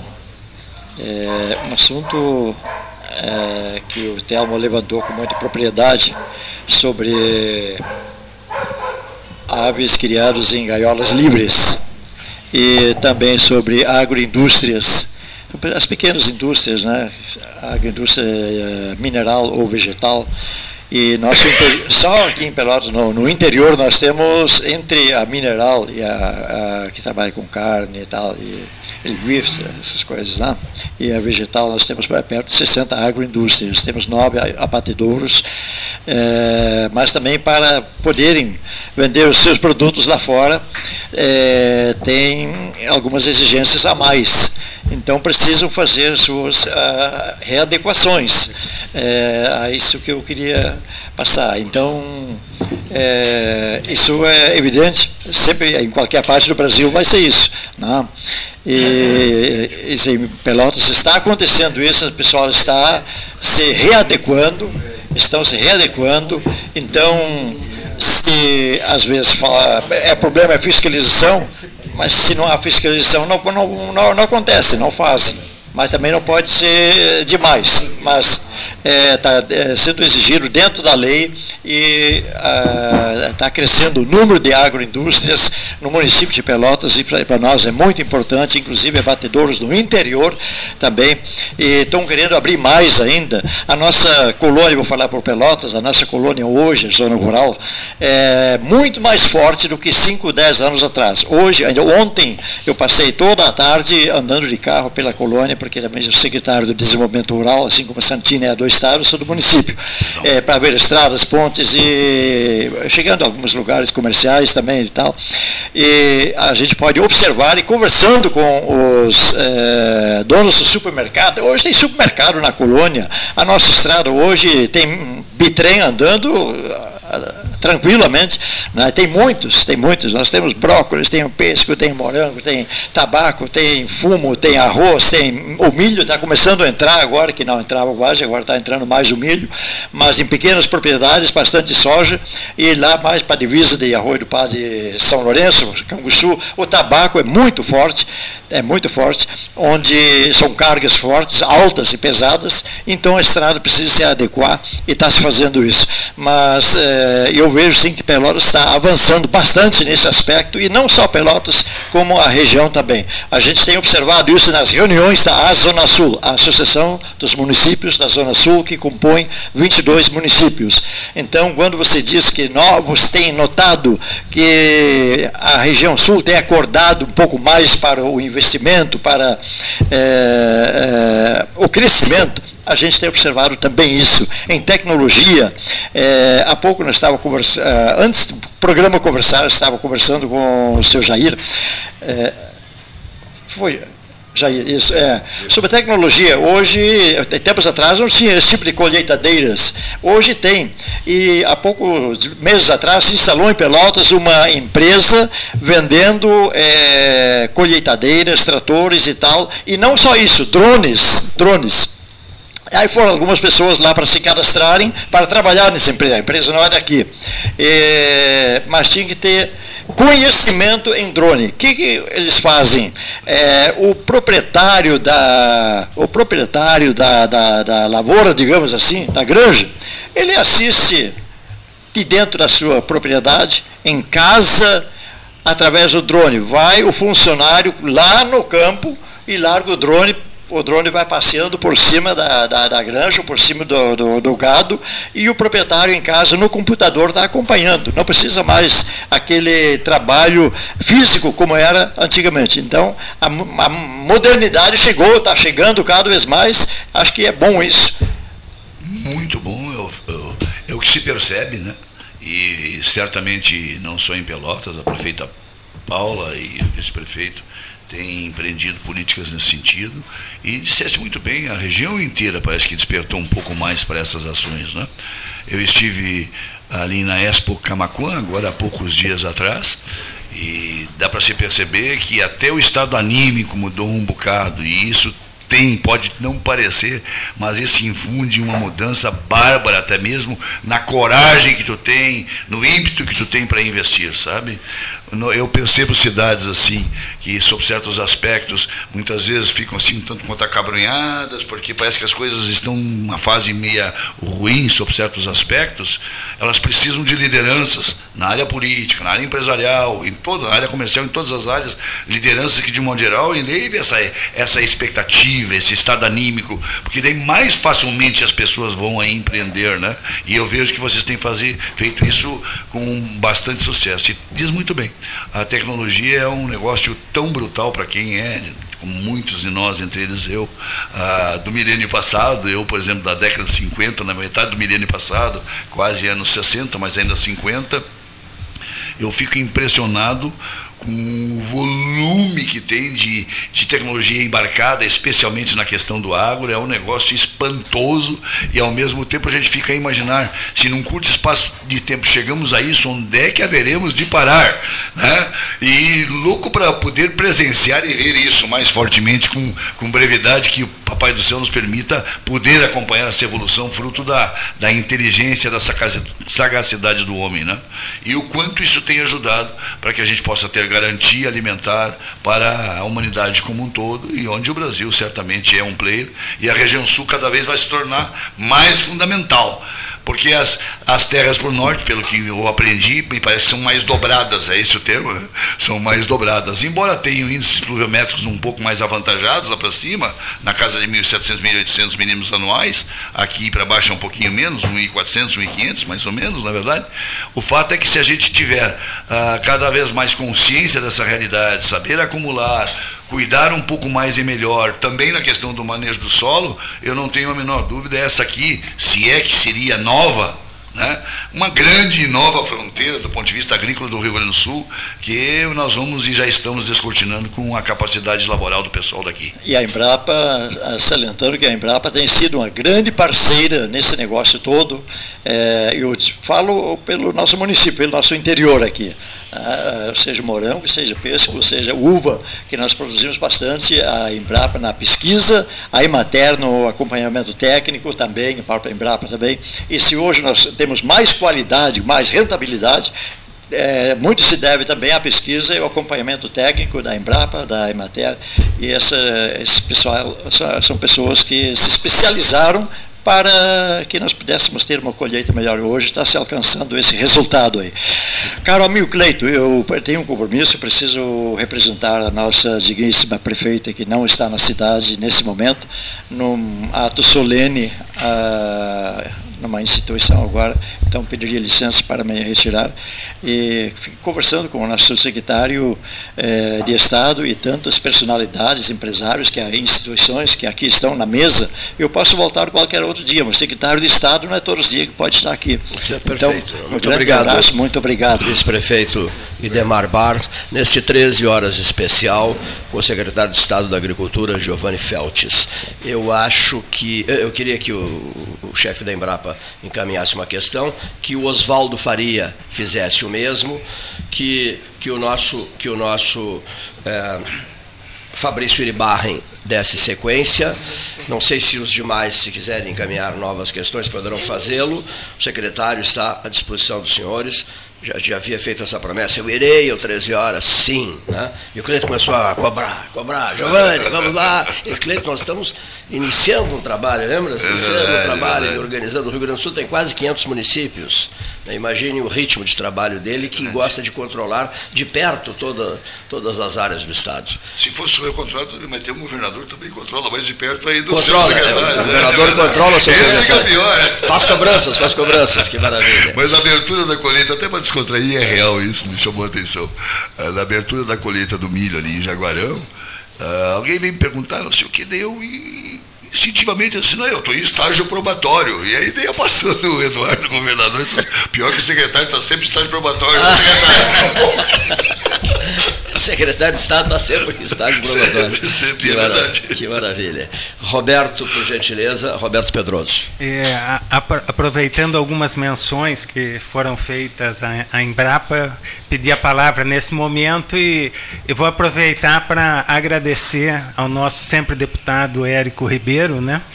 É, eu estou na gestão da Embrapa graças também, principalmente ao deputado Érico Ribeiro, que participou ativamente da minha campanha buscando os apoios institucionais. Que Até lembro um que desses bonito. apoios, né? Que, for, que é a maior a instituição mais importante das indústrias do Rio Grande do Sul, que o doutor Érico foi conversar com o presidente e disse: preciso que assine uma carta de apoio ao Roberto Pedroso. E daí o presidente falou: mas eu nem o conheço, né? E daí o doutor Érico falou: mas eu conheço, trate de assinar. Que bacana, que bonito isso. É. bacana. Reconhecendo né, o, o- o empresário Érico Ribeiro responsável pela, pela escolha dele.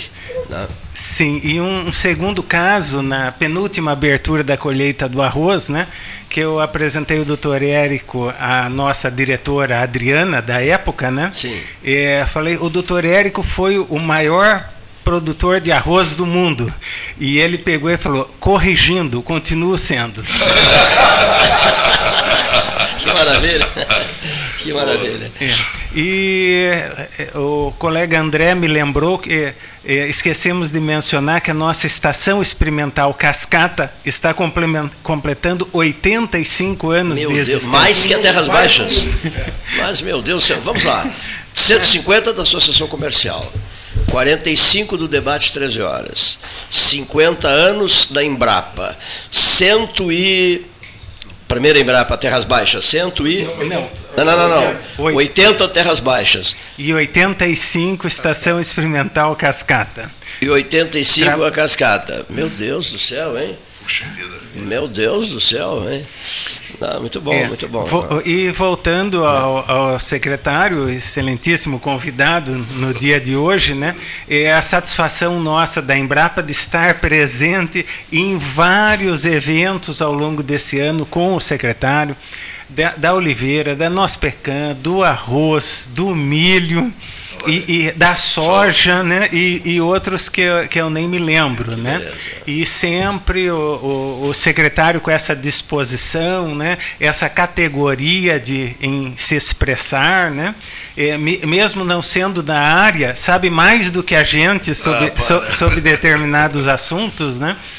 E a satisfação da Embrapa de ser parceiro é, da, da secretaria nessas atividades, né? Fundamental, parceiro. E a, o- a outra questão é que a gente fala muito da soja, do arroz, do milho, mas como o professor Marcelo ressaltou, né, temos uma série de outras cadeias, com, não só da oliveira, nós pecamos, mas é, é, da batata, é, da cebola, do morango, é, da mandioca, né? To- todas é, é, envolvendo um grande número de, de agricultores, né? E todas merecendo seu espaço e todas importante é, para a alimentação dessa população com qualidade, é, com segurança alimentar aqui do, do Rio Grande do Sul, né? E solicitando então o apoio a todas essas cadeias produtivas, né? O, o que fazer também, secretário? Para incentivar essas outras cadeias tão importantes para a questão eh, do combate à fome eh, no Rio Grande do Sul e no Brasil. Bom, eu, eu diria que uma das formas que tem o Estado de se parcerar com esses grandes produtores em pequenas áreas de terra é exatamente a demonstração que teve o governo de voltar a recriar a Secretaria de Desenvolvimento Rural. Porque é um outro balcão para receber exatamente estes com áreas de terra não tão extensas, né? e que, de modo geral, tem uma relevância fundamental em culturas dessas quase todas que tu te referiste aí muito bem. Né? E fazem dela a excelência dos produtos que a- nos leva e chega até as gôndolas e muitos deles até para começar a exportar, como está acontecendo. Né? Pega o caso da maçã, que daí já é um pouco diferente, também já importante na nossa balança comercial. Você pega a questão da, da, da uva e do vinho, né, na agregação de valor, os nossos espumantes, etc. O Estado gasta centenas e centenas de milhões de reais com a Emater, né, que no seu trabalho de extensão procura se parcerar mais e melhor com quem produz a terra e que leve a ele conhecimentos, inovações e o estimule e oriente para que bem possa produzir. Os resultados são inequívocos, eu não tenho a menor dúvida em relação a isso. O que me parece empiricamente, e aí digo empiricamente porque é uma percepção tão somente, que talvez a gente, no novo contrato com a Emater, a gente tenha que explorar um pouquinho mais a Emater para que ela estique o seu elástico, que é possível sim, de dar um pouco mais de avanço e contribuição. É importante você contextualizar a visita, a circunstância com a qual tu te, te deparou lá, você detectar que o Uber possa ter um problema aqui ou acolá, enfim. É sempre bom conviver adequadamente e o fazem adequadamente todos os profissionais, muito a contribuir, mas a ideia é esticar um pouquinho mais, exigir um pouquinho mais dos resultados que eles podem oferecer, e podem, porque os quadros são verdadeiramente qualificados.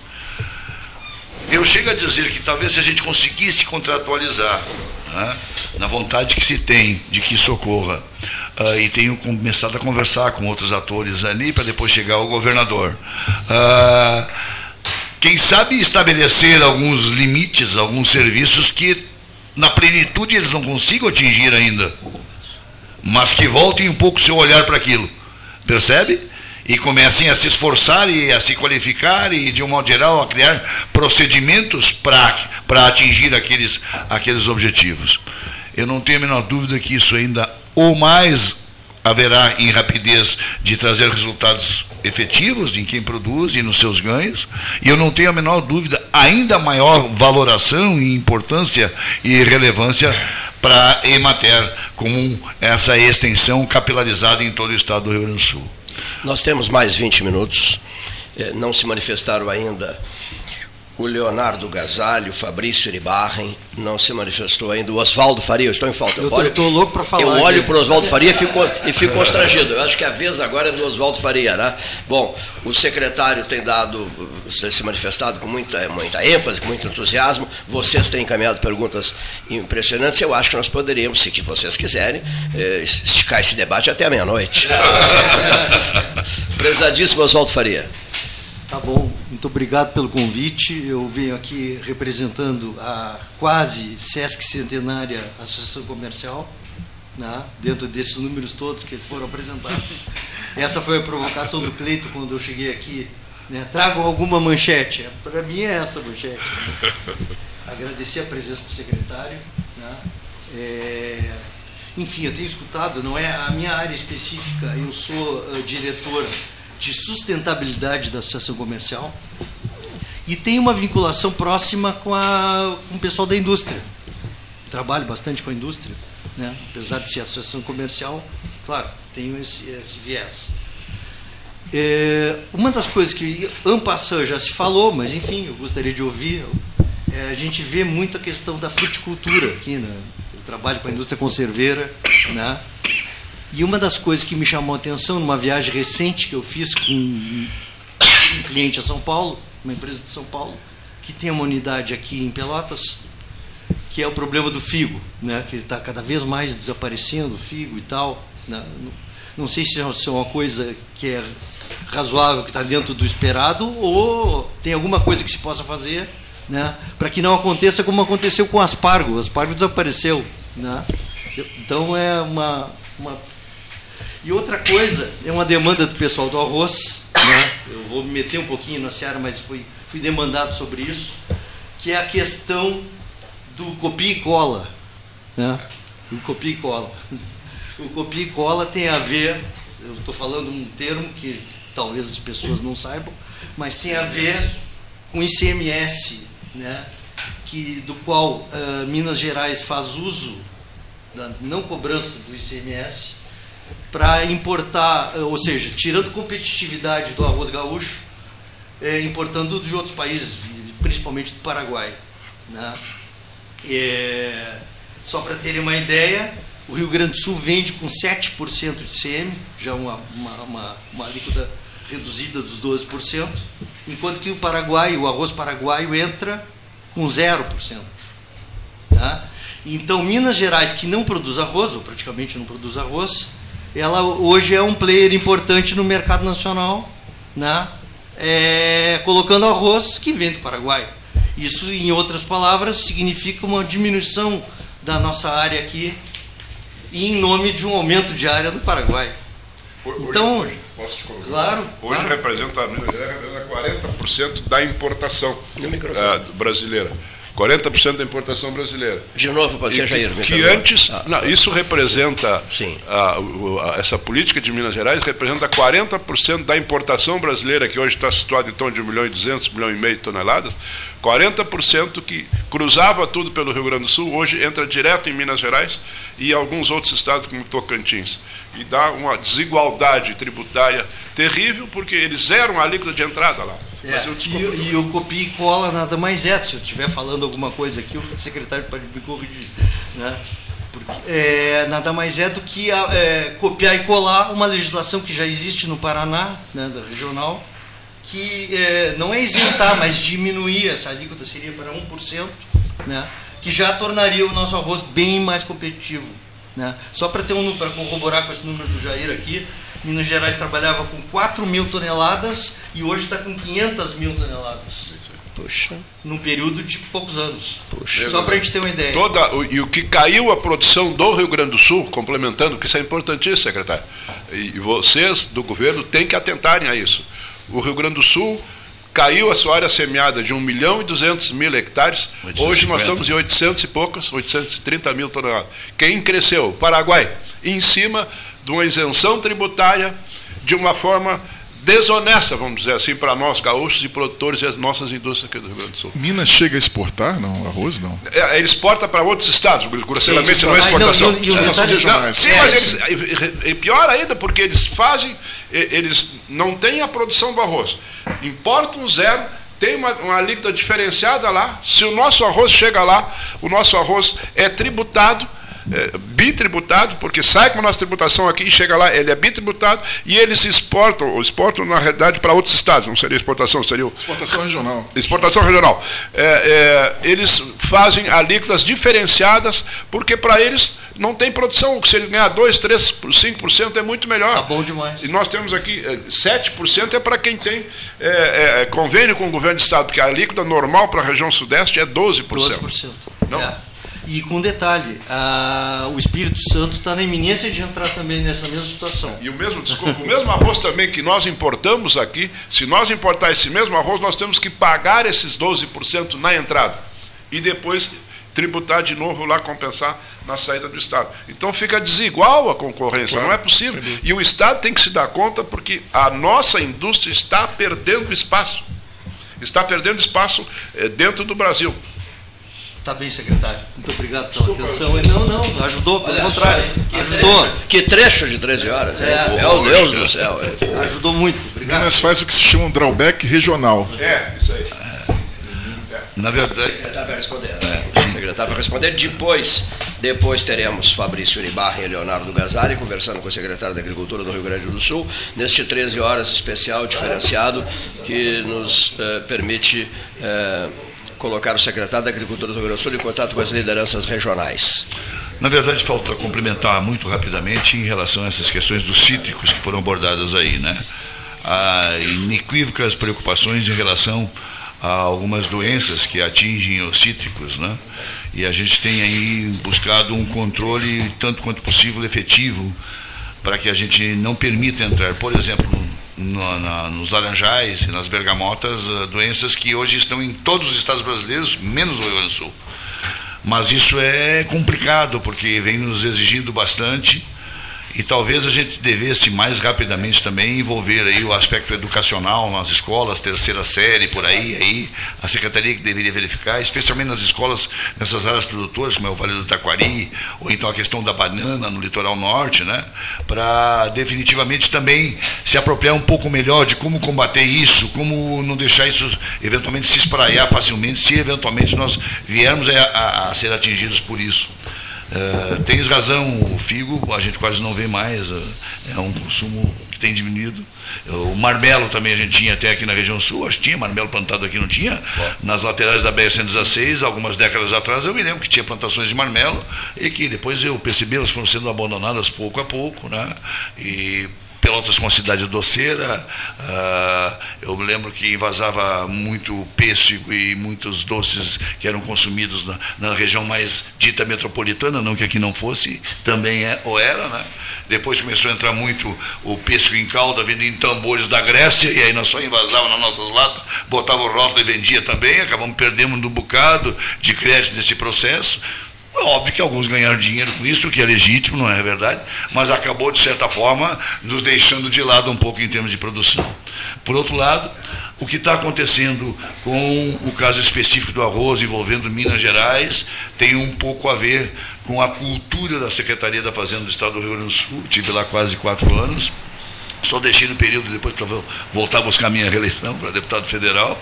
Ah, é que nós somos reativos às ações enquanto eles são de Minas para cima mais ativos e muitas vezes com alguns contratos de gaveta, hoje não tanto, com alguns contratos de gaveta dando os benefícios que eles não deixam de cumprir e que quem sabe até os órgãos de controle não deixam de olhar, mas poderiam olhar um pouquinho mais atentamente, que eles não deveriam ser concedidos daquela forma e que nos atraiu milhares de empreendedores e empregos para o norte e nordeste. Não nos esqueçamos de um outro fenômeno que nós temos que retroceder daí por volta de 30, 30 e poucos anos. Teve um período em que terminou-se com a Sudesul, por exemplo, que era nossa aqui, terminou-se com outras superintendências de desenvolvimento regionais, mas a Superintendência de Desenvolvimento do Nordeste não terminou. Percebem? Isso significa que nós fomos perdendo um pouco de empuxe político, no sentido de nos contrapor e muitas vezes fomos sendo levados de, de arrasto né, nesse, nesse aspecto. Isso também provocou um certo desequilíbrio e mais coragem para eles para fazer esse tipo de ajuste e atração de empreendimentos do Sul, no caso específico do Rio Grande do Sul, múltiplos deles. Da minha região, por exemplo, setor de calçado, múltiplas empresas indo para o Nordeste nos mais variados eh, estados da federação. O que acontece com Minas envolvendo arroz é o que acontece, por exemplo, com São Paulo envolvendo feijão. Como eles não produzem feijão, ou é quase insignificante no contexto geral, é o caso do arroz em Minas Gerais, eles podem sim reduzir a sua tributação e com isso mais facilmente prejudicar a nossa concorrência. E eventualmente acordos bilaterais podem oferecer melhores condições nessas relações. Eu acho que a gente tapa muitos olhos em relação às coisas que acontecem em relação aos nossos vizinhos. Querem um exemplo? Dificilmente alguém desconhece ou deixa de ter simpatia em relação aos nossos vizinhos e irmãos uruguaios, na é verdade. Mas a quantidade de leite em pó que entra via Rio Grande do Sul tem aumentado de tal forma significativa que eu fico imaginando, será que tem um plantel de vacas leiteiras tão expressivo assim para produzir tanto leite no Uruguai? Eu começo a imaginar que daqui a um pouco voltou um processo onde Nova Zelândia e Austrália aportam leite no Uruguai e entra pelo Rio Grande do Sul e invade o Brasil inteiro. Ó, difícil, precisa ter, com certeza, políticas que daí não são do Estado federativo, do caso do Rio Grande do Sul.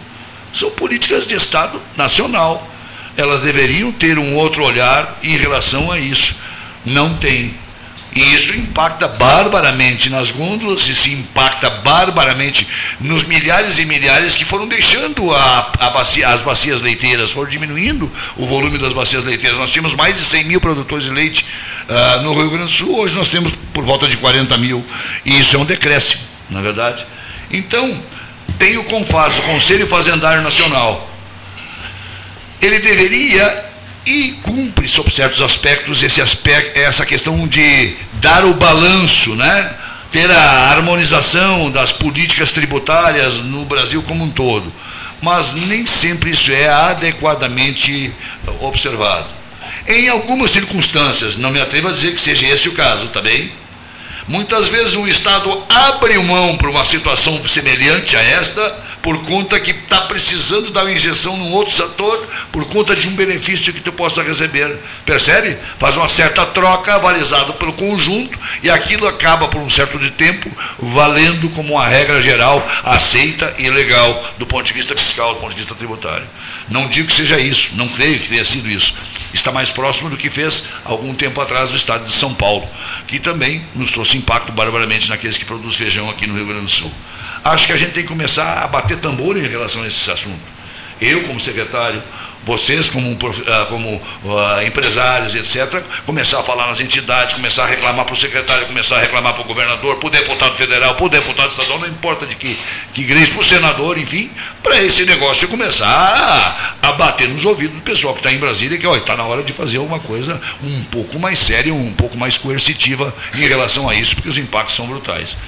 Por outro lado, cada vez eu fico confortável, porque essas questões todas seriam, ou boa parte delas seriam afastadas, quase a totalidade, com a reforma tributária.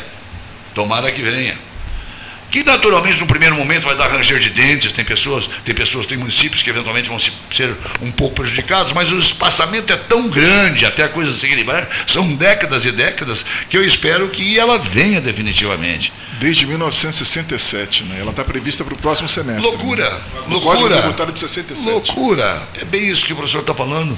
É loucura isso, né? É inimaginável que a gente não tenha tido maturidade para tal, né? E aí nós afastamos esse negócio. Essas expertises, esses espertos, digamos assim, ou a falsa malandragem, vamos ser franco, essa falsa malandragem tem menos espaço para se constituir e materializar, percebe? Porque a, a, a reforma tributária vai estabelecer a simplificação de todo o processo, vai ter menor custo, mais facilidade de controle, você sabe muito mais quando, quanto tem que pagar definitivamente, vai pagar com acerto, vai ser mais fácil de coletar o recurso, enfim, é um outro patamar. E se é verdade que o API diz, e ele conhece e domina o conhece assunto, muito, conhece, conhece demais, por óbvio, conhece Já demais. ter surgido essa reforma no, no início do governo no passado. do governo passado. Por sugestão do Temer ao, ao, presidente Bolsonaro. Bolsonaro, exatamente. Então ela vem ali navegando. Aí depois o, a, a PEC 45, que se originou na Câmara dos Deputados, que eu sou um dos proponentes, inclusive, que o autor é o Baleia Rossi, não é verdade? Mas a inspiração, em boa parte, é do API e desse pessoal, desse conjunto de, de economistas. Uh, lamentavelmente, cumpriu todos os processos do ponto de vista do trâmite legislativo e aí o Lira acabou Uh, tá certo, ele ganhou a eleição do Baleia na presidência, não precisava ter mandado arquivar, né? Só porque passou uma sessão a mais dos 45, que era, era o limite do regimento interno.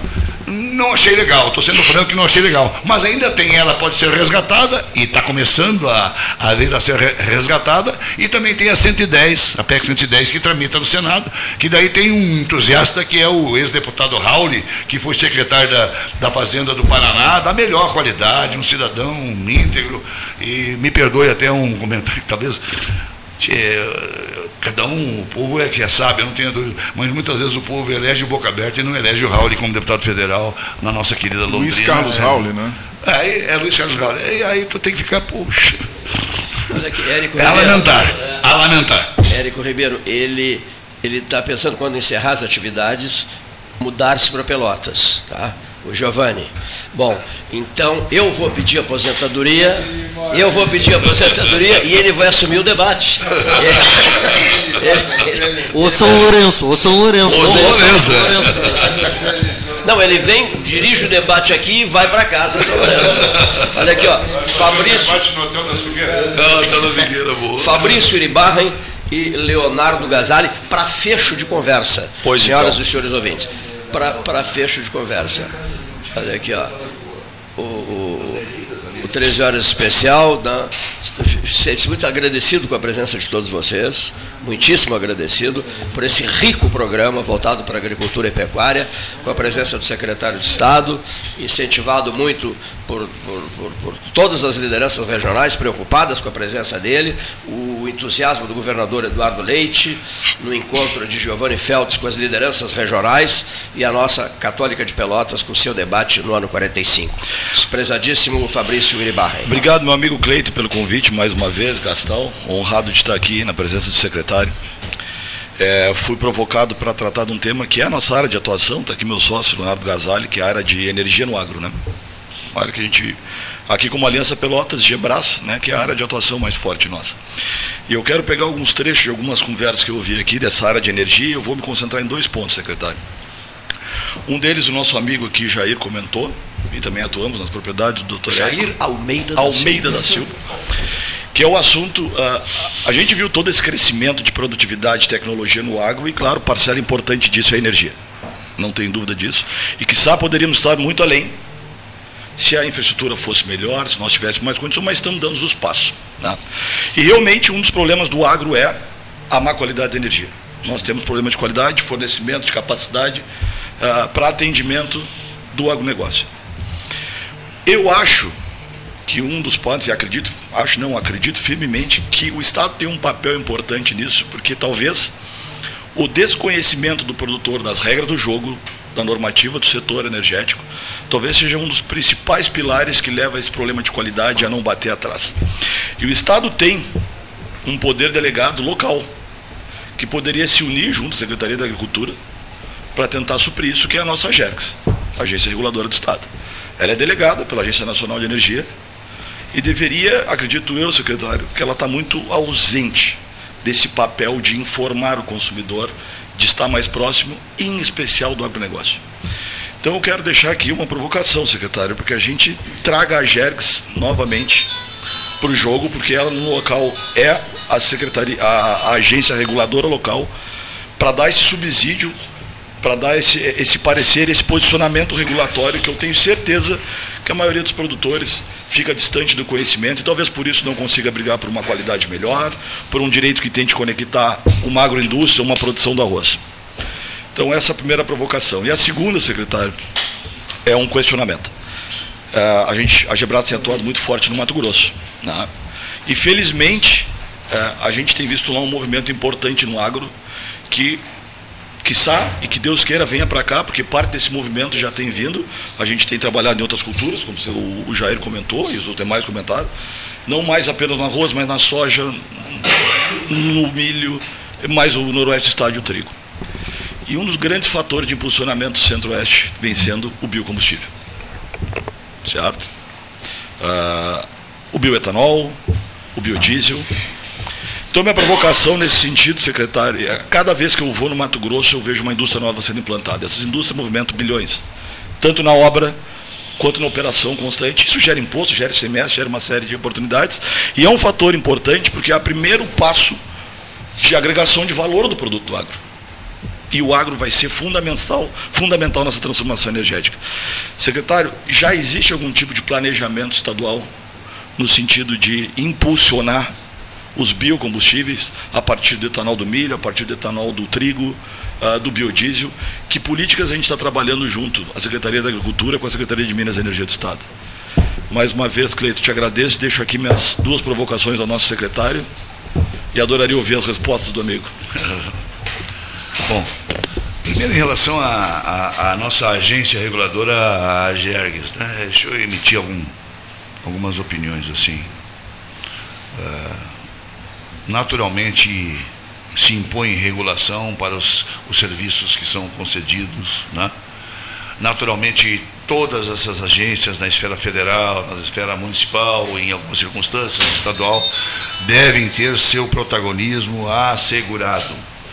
Nós tivemos um certo tempo, talvez eu esteja equivocado, mas por percepção também, nós tivemos um certo tempo uma certa depreciação dessas agências reguladoras, não lhes dando o protagonismo necessário, muito provavelmente por uma, uma questão em um viés talvez um pouco atrelado à, à ideologia. Talvez. Talvez atrelado à ideologia. Bom, isso provoca um certo empobrecimento na capacidade que tem a sociedade de se sentir representada por alguém que pode intervir naturalmente nos serviços que são prestados e que impactam brutalmente do ponto de vista econômico, do ponto de vista social, etc. Então, você ter lá agências que possam definitivamente com zelo, com responsabilidade e com preparo poder estabelecer aquilo que garanta ao empreendedor ter seu resultado, mas ao mesmo tempo segurança para aquele que é o consumidor não estar pagando além da conta, e eventualmente até com mecanismos, caso da energia, mecanismos que possam ser mutáveis em função da circunstância hídrica e tal, né, ou ao tipo de energia que, sob certos aspectos, se acumula para poder garantir a distribuição. Né. No Rio Grande do Sul não foi muito diferente, eu acredito. Né. Mas também, talvez, eu devo estar equivocado, não é uma área minha, né, mas eu normalmente provocado, eu procuro emitir ao menos uma determinada opinião ou aquilo que me, me, me ocorre uh, como uh, com percepção.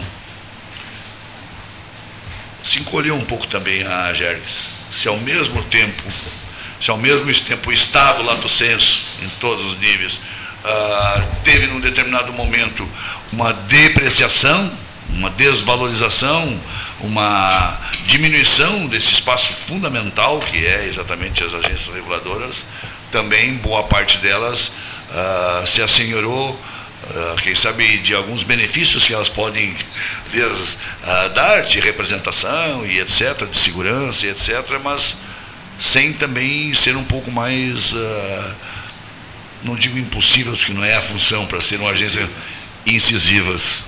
Incisivas no seu protagonismo e da sua importância, respaldado por lei. Por lei, assegurado por lei, por vontade da população, não é verdade? Então, esse me parece que são dois problemas assim extremamente graves, e tu tens toda a razão, elas uh, deveriam ter uh, outro tipo de, de atuação e elas não têm, elas não representam o papel que, imagino eu, inspirou os parlamentares na época em que aprovaram as leis, criando ou dando a possibilidade de serem criadas e a forma de serem ah, designados os agentes, exatamente, tá? Ah, para essas agências reguladoras. Em relação à questão do biocombustível, existe programa no Estado ah, que, não que não é exatamente algo tão grandioso assim, mas absolutamente atraente, para que e com capacidade de eventualmente interagir com quem queira empreender na área do, do, do, do biocombustível, por exemplo, e que o Estado possa ah, exortá-lo a definitivamente instalar plantas aqui no Estado do Rio Grande do Sul. Eu não sei se tem um pouco a ver com uma questão cultural, eu, eu não sei, talvez porque seguido a gente ouve falar da instalação de uma planta destas tão fundamental em cidades, uh, Campo Novo, me parece, né? Tinha uma cidade que, que estava vibrando com a possibilidade de ter uma empresa de porte nesse sentido lá, produzindo, uh, agregando valor à oleaginosa soja, né? De forma bastante acentuada. E acabou não acontecendo, né? Não se instalou lá em Campo Novo. E o Estado estava presente, dando seus incentivos, ah, pactuando acertos para facilitar essa instalação. Eu te confesso que eu não sei exatamente quais são as motivações para que nós não tenhamos até aqui aquilo que já há um bom tempo, quem sabe até antes mesmo de Mato Grosso ser um dos olhares para instalar empresas desse tipo, o Rio Grande do Sul pudesse uh, eventualmente acolhê-las e recebê-las aqui. O Estado tem condições de ofertar-lhes a atratividade, tem condições de respaldar boa parte das suas necessidades para que possam aqui se instalar. Mais do que isso, eu não teria muita facilidade ou condições de expressar, porque não, não domino e não tenho uma opinião certa, acertada em relação a isso. O que me frustra, e certamente deve te frustrar por estar no meio, é o fato de que nós poderíamos ter plantas instaladas aqui, evoluindo do ponto de vista da nosso processo de industrialização e de agregação de valor, e, lamentavelmente, nós não estamos sabendo, quem sabe, acolhê-las e fazer com que elas aconteçam definitivamente. A última pergunta, sócio do Fabrício Uribarra e nosso prezado Leonardo Gasali, por gentileza. Boa noite a todos. Prazer estar aqui com os amigos. Secretário, boa noite. Boa noite. É, então, reiterando ali, reforçando a questão que o Fabrício comenta sobre a qualidade de energia, é, nós atuamos aqui na Gebras hoje com em torno de 400, 500 unidades na nossa região, no agronegócio, é, voltado à gestão de energia dos da irrigação, seja do arroz, seja da soja, por pivôs. Então a gente se depara com inúmeros problemas de qualidade de energia e problemas muito graves. Né? Eu cito um caso bem real que a gente tem em Pedras Altas, de um produtor de soja, onde nós o produtor tinha em torno de cinco pivôs né, e já tinha investimento planejado para colocar mais cinco e dobrar a sua capacidade produtiva, consequentemente todo o desenvolvimento econômico da cidade. Né? Ele é um dos maiores, é o maior produtor da, da cidade. E tivemos muitos entraves com a distribuidora ao solicitar um aumento de carga.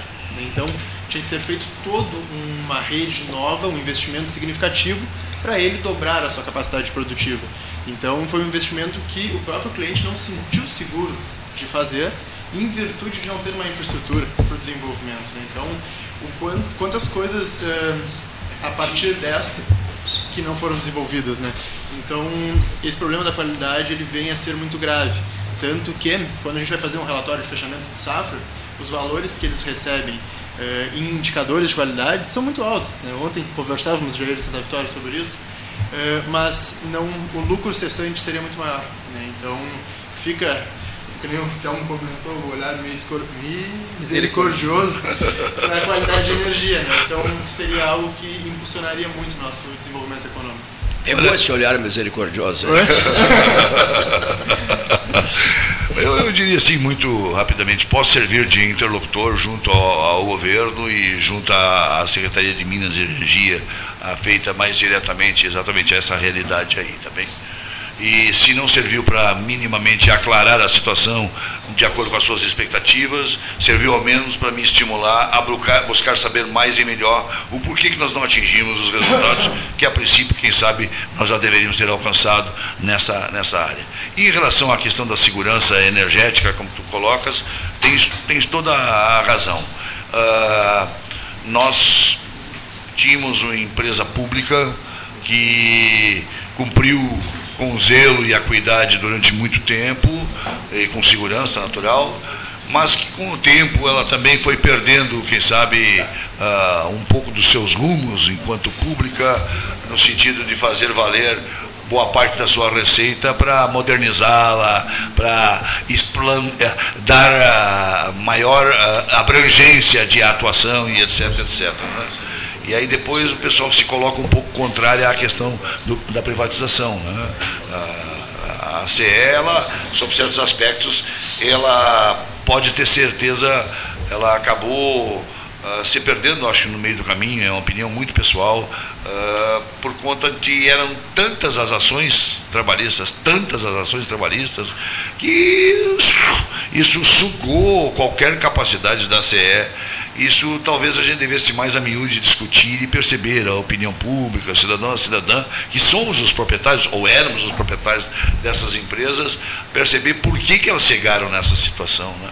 E, e talvez boa parte daquilo que tu fala como a insegurança do ponto de vista energético esteja também ligado à, à nossa incompetência relativamente a essas empresas. Agora, privatizada, começa com certeza a cumprir um outro regime, um outro processo de, de, de, estruturação, com maior volume, capacidade de celeridade, uma autonomia um pouco maior, sem estar restrita àquelas questões mais burocráticas e legais que a atividade pública impõe, muitas vezes com, com o discurso da fiscalização acabam tornando quase inviabilizando processos que têm que ser mais sérios que é uma coisa que também a gente vai ter que discutir um bocado em tantas outras vezes, porque aquilo que se tu vai eventualmente tirar qualquer coisinha da 8666, da lei das licitações, qualquer coisinha que tu queira marcher, automaticamente eh, vão te dizer que você está querendo ter facilidade.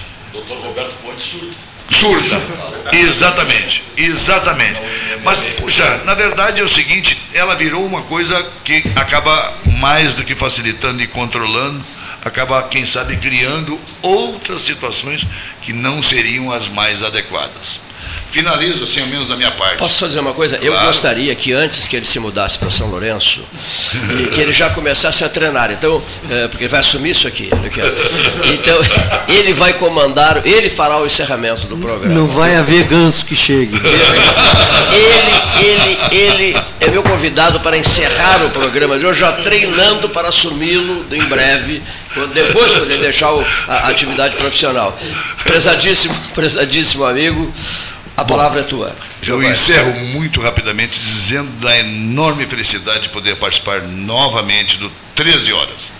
45 anos servindo a região a cidade de Pelotas e toda essa região e ao estado e ao país, com múltiplas participações, célebres participações nesse programa. E o fato de ele estar aqui, com certeza me deixa extremamente alegre e cada vez mais cônscio da responsabilidade que se tem em relação ao Estado, à coisa pública, de tentar mais e melhor fazer, naturalmente também como os filhos de Deus que sou e cristão, também falível, afinal de contas, que a falibilidade humana não esteja feita ou ligada a qualquer desvio de comportamento, imagino que deva ser desculpável.